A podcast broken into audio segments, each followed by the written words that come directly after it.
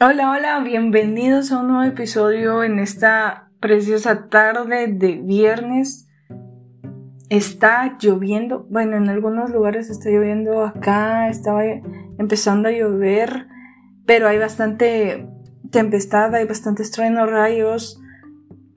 Está potente el cielo en este momento.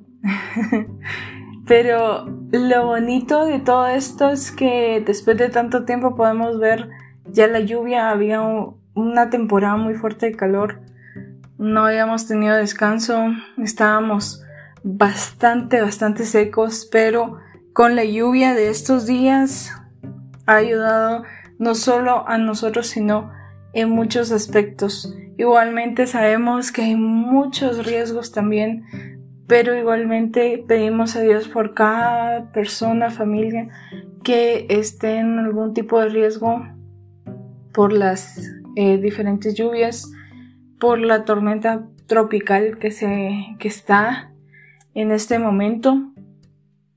Y conforme pasa el tiempo, cada vez pienso el clima está cambiando y en cuanto está frío, en cuanto está caliente, en cuanto uno como que ya tenía sus estaciones bien marcadas y ahora pues ya no se ya no se atina. Aquí en Guatemala conocemos o llamamos son popos de mayo a unos insectos voladores que mm, salen en mayo, tal como dice su nombre, pero ahora salieron en junio.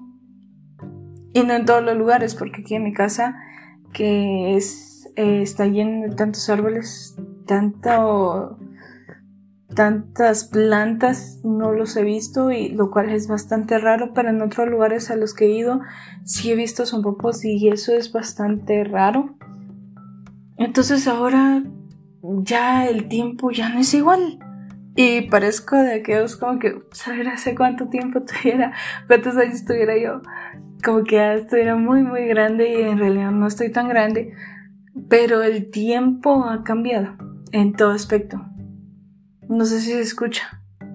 No sé si se escucha, pero está. Eh, hay, una, hay bastante tempestad y el cielo está tronando. Como diría Chicken Little, el cielo se cae, el cielo se cae, el cielo se cae. De la lluvia y del ruido del, del, en el cielo, al estruendo en los cielos.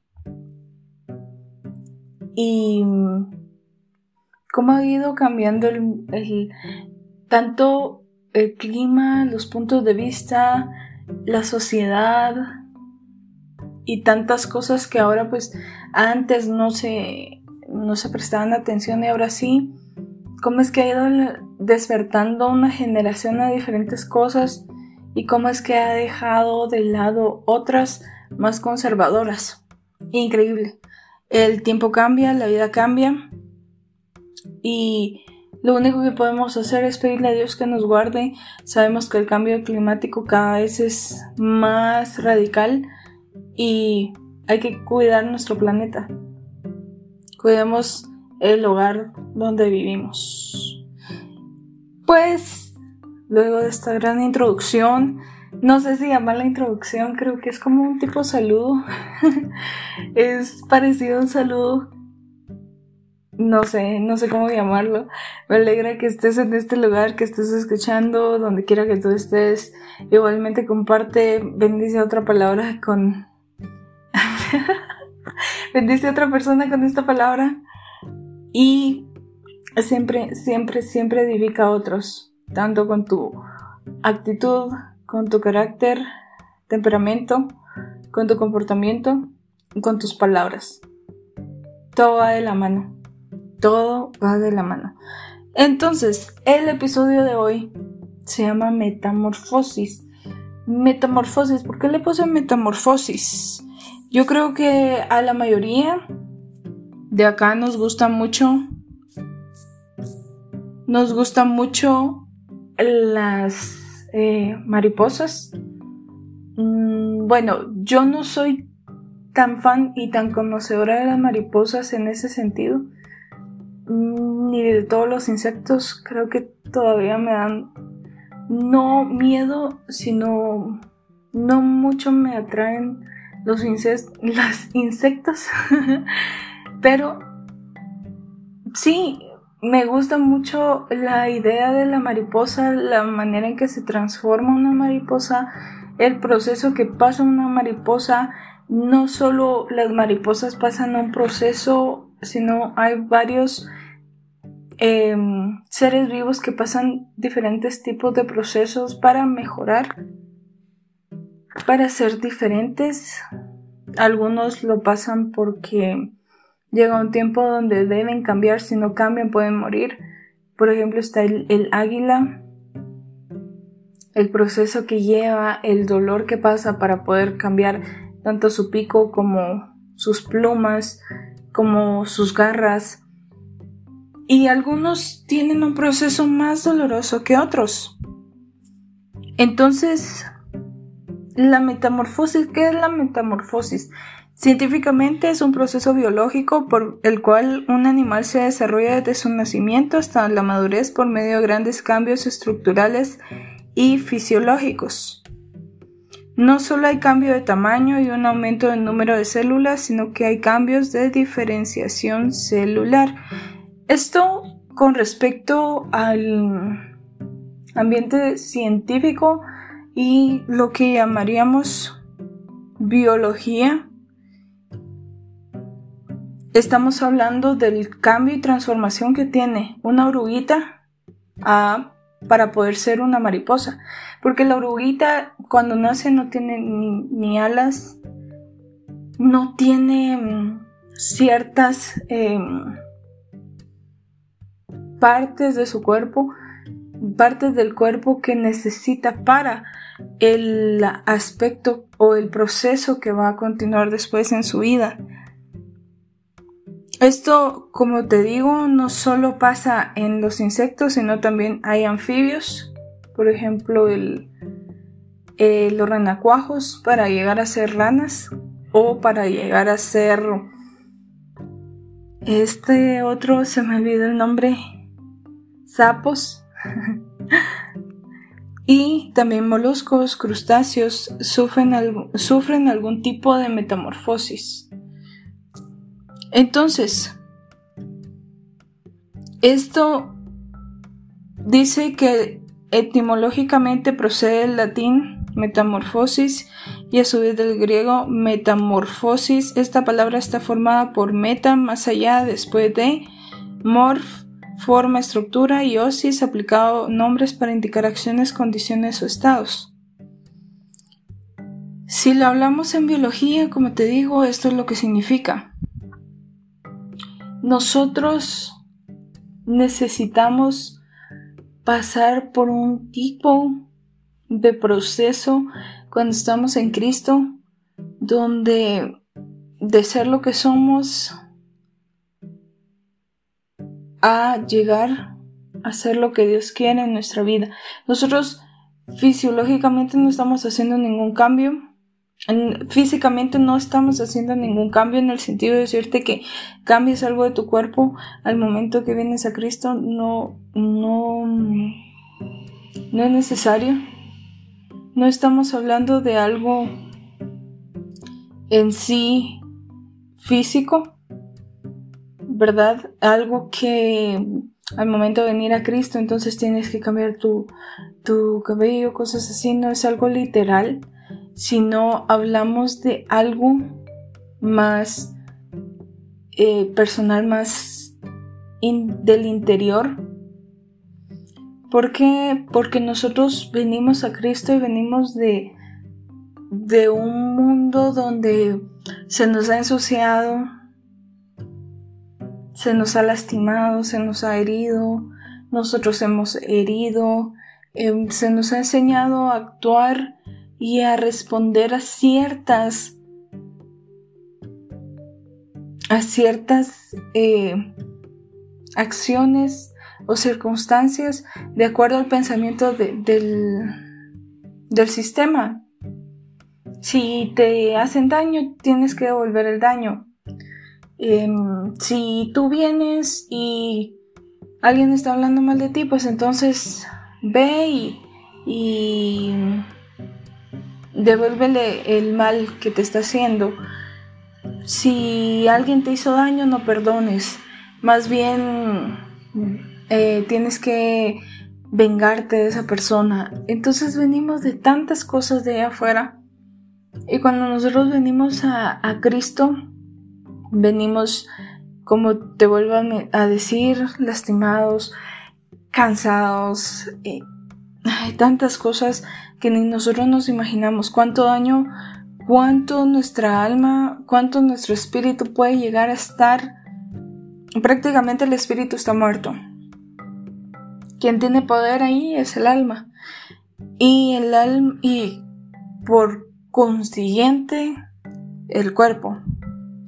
Entonces, cuando nosotros venimos y ante Cristo nos damos cuenta que hay tantas cosas dentro de nosotros que ya no pueden o que ya no forman, ya no encajan con el estilo eh, de vida o la manera de pensar del reino. Porque al principio no nos damos cuenta, al principio estamos aprendiendo a caminar en Cristo, pero conforme el Espíritu Santo nos va revelando tantas cosas de nosotros, qué cosas son las que nosotros tenemos que soltar. Ese proceso, como te decía al inicio, hay procesos o cambios o situaciones que van a doler. Eh, por ejemplo, te decía del águila, el águila tiene que quitarse pluma por pluma, quitarse su, su pico, quitarse sus garras para que vuelva a nacer nuevo plumaje, para que vuelva a salir un nuevo pico mejor Mm, que no lo vaya a lastimar porque conforme va el tiempo el pico del águila empieza a encorvarse tanto que puede llegar a, a lastimarlo, a lastimar al águila. Igualmente con las garras ya no son iguales después de cuánto tiempo, después de tanto tiempo necesita hacer todo un proceso y renovarse. Volver a ser un cambio, hacer un cambio, en este caso de las águilas, de las mariposas, un cambio físico que muchas veces duele. En nuestro caso es un cambio espiritual, es un cambio en nuestra mente, es un cambio en nuestra alma, es una sanidad tanto a nuestro espíritu como a nuestra alma. Entonces puede ser que muchas veces sea doloroso. ¿Por qué? porque nosotros podemos tener muy enraizadas eh, muchas actitudes, muchas, muchas maneras de nuestra manera de pensar, nuestra manera de actuar. Eh, puede ser que nuestro criterio esté basado en lo que nosotros aprendimos. Alguien decía, lo que se ha aprendido durante muchos años, por ejemplo, una persona que tiene 40 años y llegó al reino a los 35, tiene 5 años de ser cristiano, pero pasó 35 años prácticamente de su vida sin conocer de Cristo, sin estar en Cristo y aprendió muchas cosas durante ese tiempo. Cuando viene a Cristo entiende que hay actitudes, hay manera, eh, su manera de pensar no está de acuerdo a lo que en la manera de pensar del reino. ¿Cuándo nos vamos a dar cuenta de esto? Cuando el Espíritu Santo venga a nosotros y nos haga entender que hay que hacer cambios. Muchas veces es difícil soltar aquellas cosas que mm, hemos cargado por mucho tiempo, porque nos aferramos a eso. Siempre he dicho, eh, nosotros nos vamos a aferrar a algo que sea nuestro confort, que sea aquello que nos ha dado paz, entre comillas, seguridad, pero que en realidad nos está deteniendo. ¿Sería posible que una oruga no pasara por el proceso, decidiera no pasar por el proceso para ser una mariposa? Entonces nunca en su vida va a llegar a ser una mariposa. Nunca en su vida va a llegar a cruzar los cielos, pasar, eh, viajar de lugar en lugar no va a tener la oportunidad de poder ir y conocer el mundo, viéndolo desde un punto de vista como en las, como en las películas, como en las caricaturas. ¿Qué oportunidad tendría un águila si decide no quitar el plumaje, si decide no quitar su pico, si decide no quitarse las garras? Va a morir. Va a morir. Y no va a haber lo nuevo que viene después del proceso doloroso de cambio. Entonces, ¿qué sentido tendría que nosotros vivamos de esa manera? Que nosotros actuemos de esa... Mira, yo creo que para recibir algo tenemos que dejar algo. Jesús mismo lo decía, que el que ame su propia vida, el que ama su propia vida, el que ama los placeres, el que ama otras cosas más que Dios, va a perder su vida, su alma. Pero el que venga y entregue su alma por causa del reino, por causa del amor que tiene hacia el Padre, va a ganar su alma.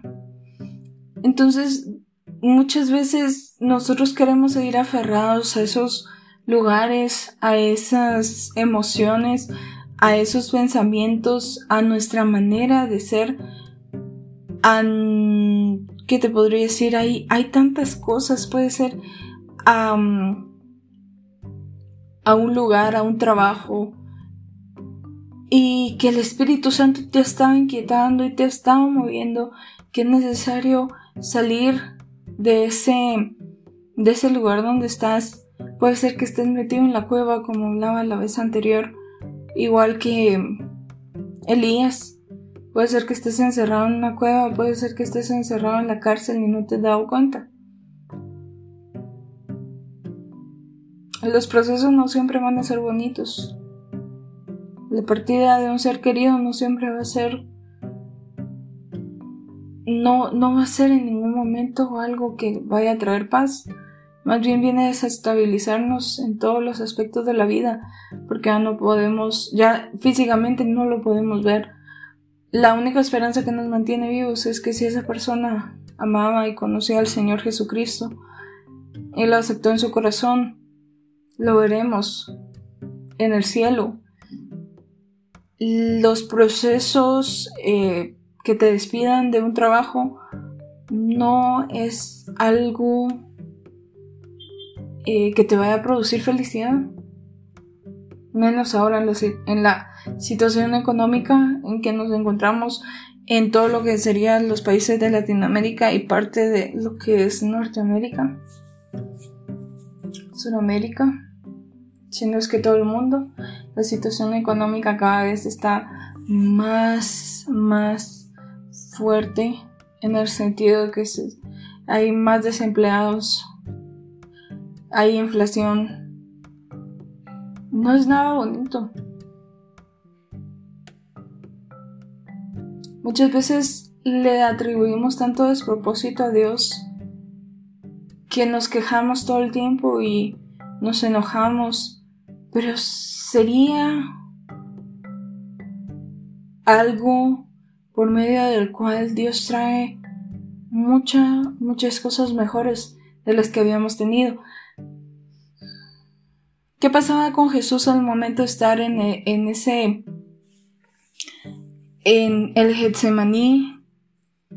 Estaba angustiado hasta, hasta lo más profundo de su alma.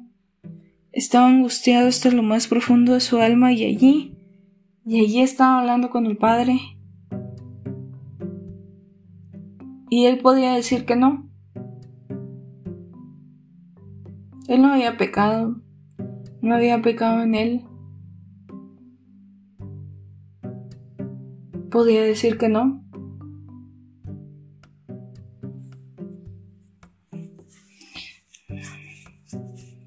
Y a pesar de eso dijo que sí.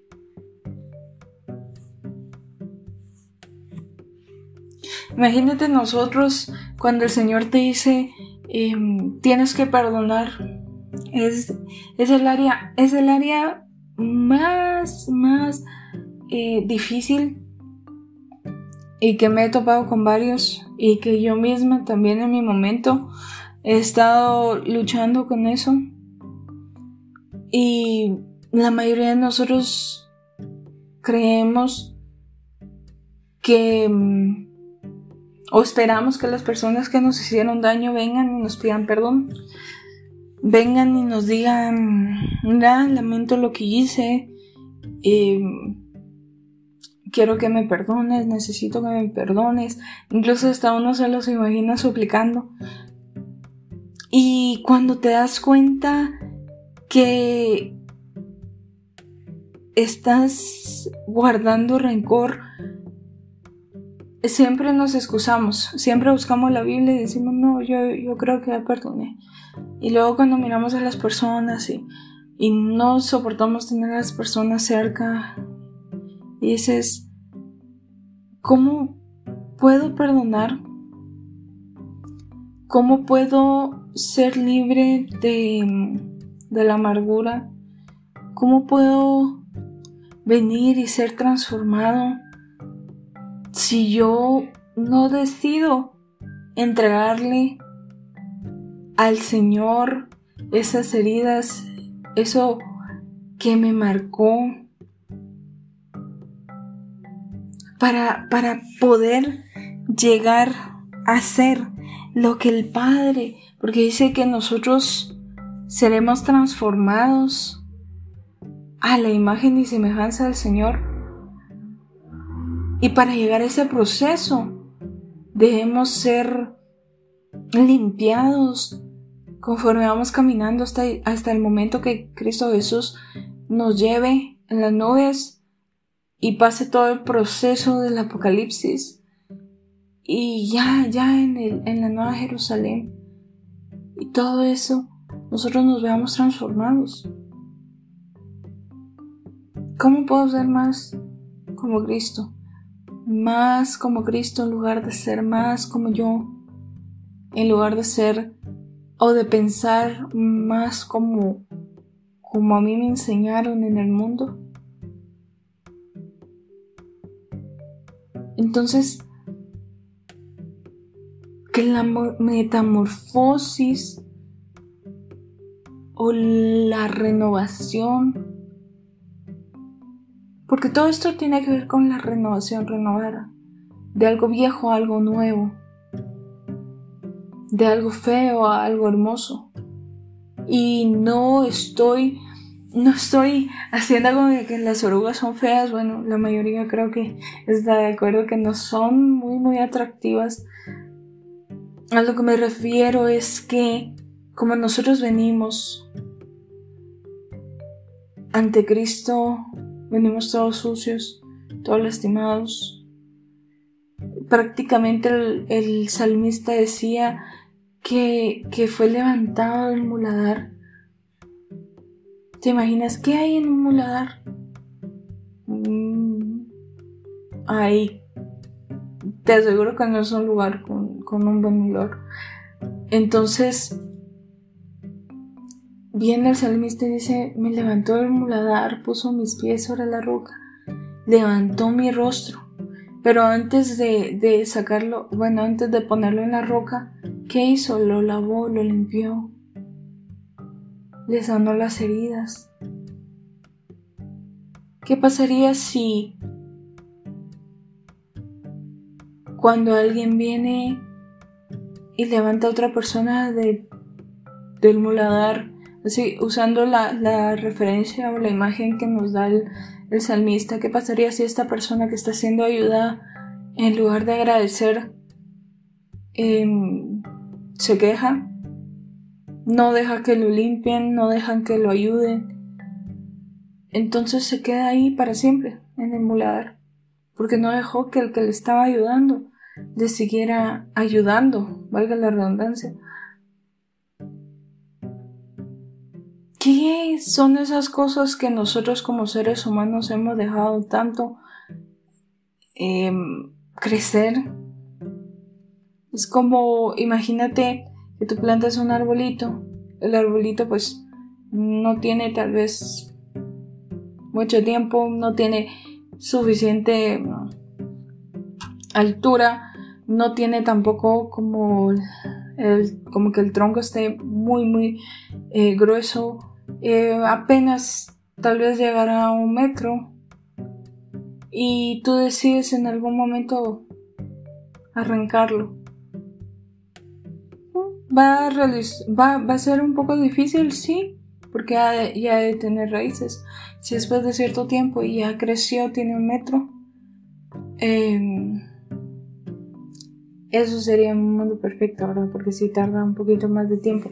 Si lo plantas o lo siembras em, conforme a su proceso, ¿verdad? Desde la semillita hasta conforme pasa el tiempo. Y a no ser que también siembres un árbol injertado, mm, sería un poco más fácil que lo pudieras arrancar del, del suelo. Pero imagínate arrancar con tu fuerza, con tu propia fuerza, sin ningún, sin ayuda de máquinas ni nada de eso, desde la raíz, arrancar con todo y raíz. Eh, si tratas de arrancar un árbol, un árbol que te diría yo de 10 metros, que el tronco tú fácilmente lo podrías abrazar.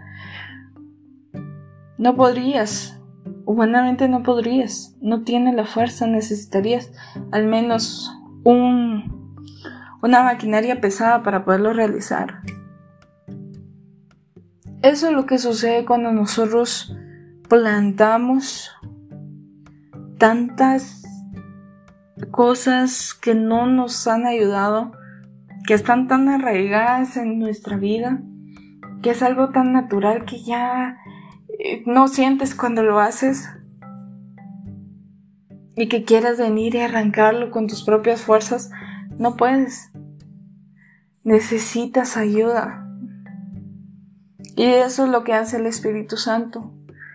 Él es el que nos está diciendo que no podemos seguir siendo lo que éramos, sino que aquel que aceptó a Cristo Jesús es necesario que nazca de nuevo a mí eh, me ponía a pensar ese mismo texto donde Jesús está hablando con Nicodemo y le dice que es necesario nacer del agua y del espíritu.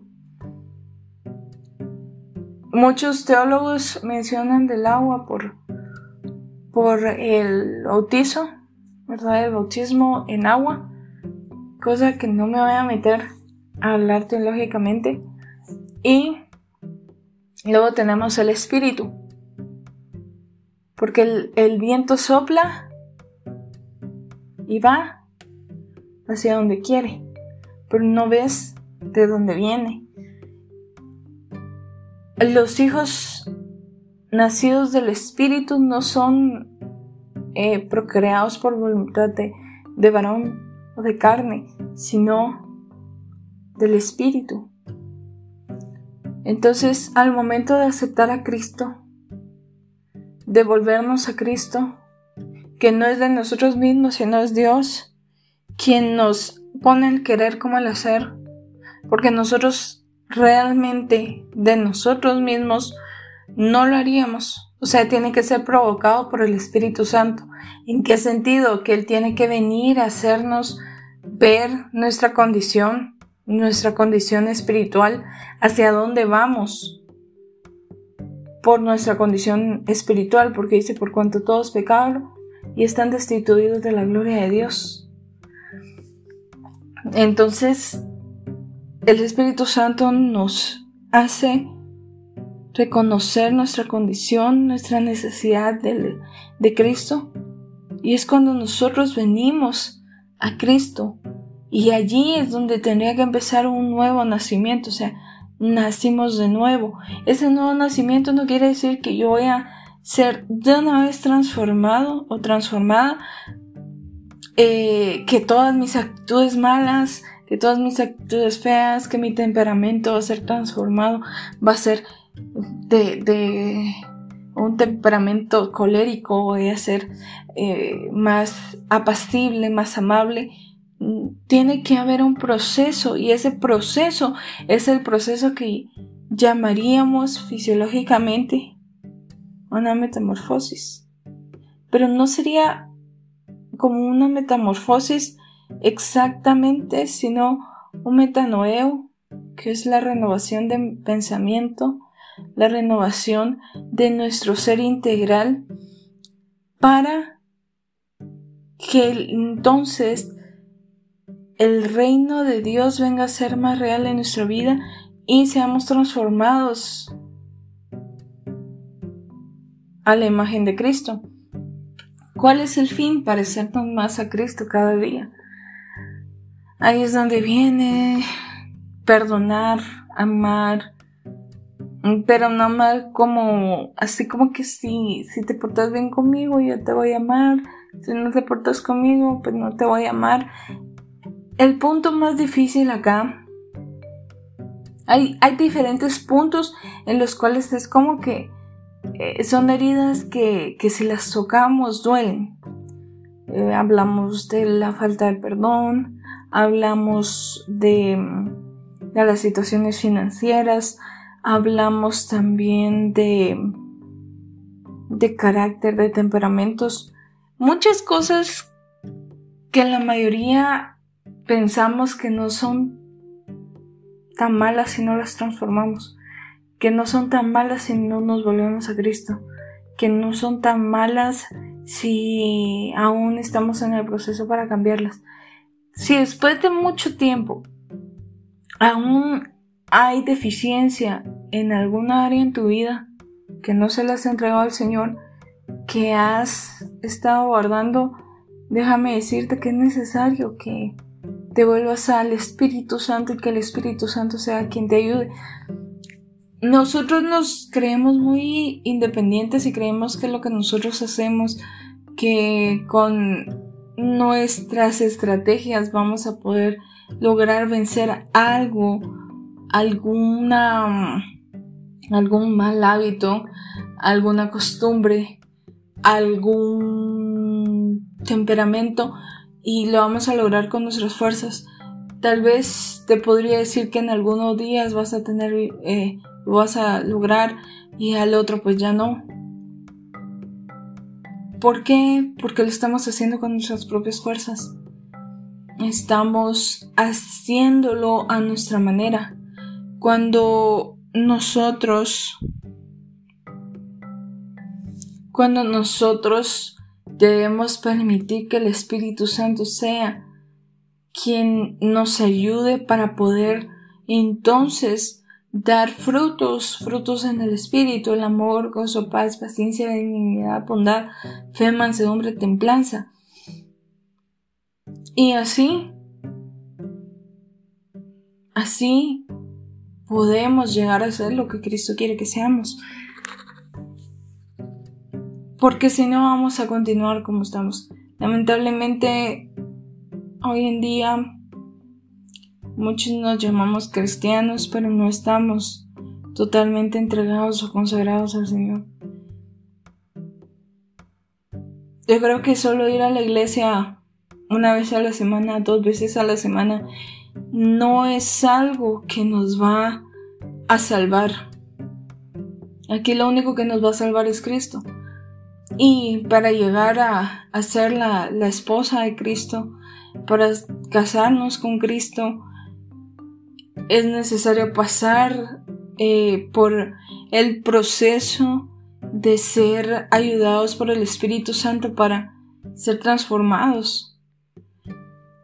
Miremos en ese caso como Egai, el, el eunuco principal en el tiempo de Artajerjes del rey Azuero, en Esther, en el tiempo de Esther, Egai era el encargado de arreglar, de enseñar, de cuidar, de mm, embellecer a las, a las mujeres que estaban dentro del, del proceso para ser escogida, dentro de todas esas mujeres ser escogida para ser la reina.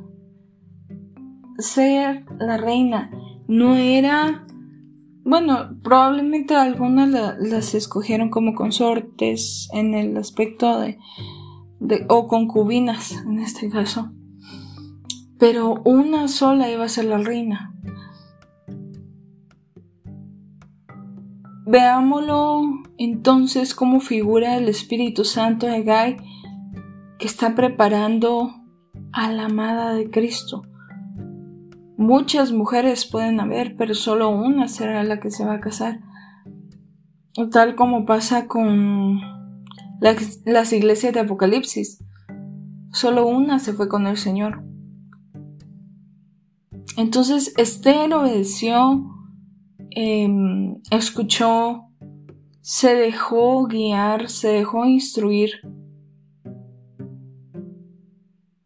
para que al final, al ver la obediencia, al ver la transformación, al ver la, la manera en que Esther estaba ahora y se presentaba delante del rey, decidió hacerla su, su esposa. Imagínate que ahora nosotros estamos, aunque el padre nos ve ya como un producto terminado, se podría decir, él ya nos ve como, como nuestra forma final, nuestro cuerpo glorificado. ¿Cómo nos encontramos ahorita eh, en nuestra vida espiritual? ¿Será que estamos preparados para casarnos con Cristo? ¿Será que estamos preparados para podernos presentar delante del Rey? Eso es lo que, a eso es lo que quiero llegar hoy. El Espíritu Santo está ahí. El Espíritu Santo es el que te está moviendo a hacer cambios en tu vida. Cambios para bien. De actitudes, de acciones autodestructivas que no te están llevando. Muchas veces nosotros nos dejamos llevar por lo que nosotros creemos que para nosotros que es correcto, pero no es así. Espíritu Santo, yo sé que estás con cada uno de nosotros.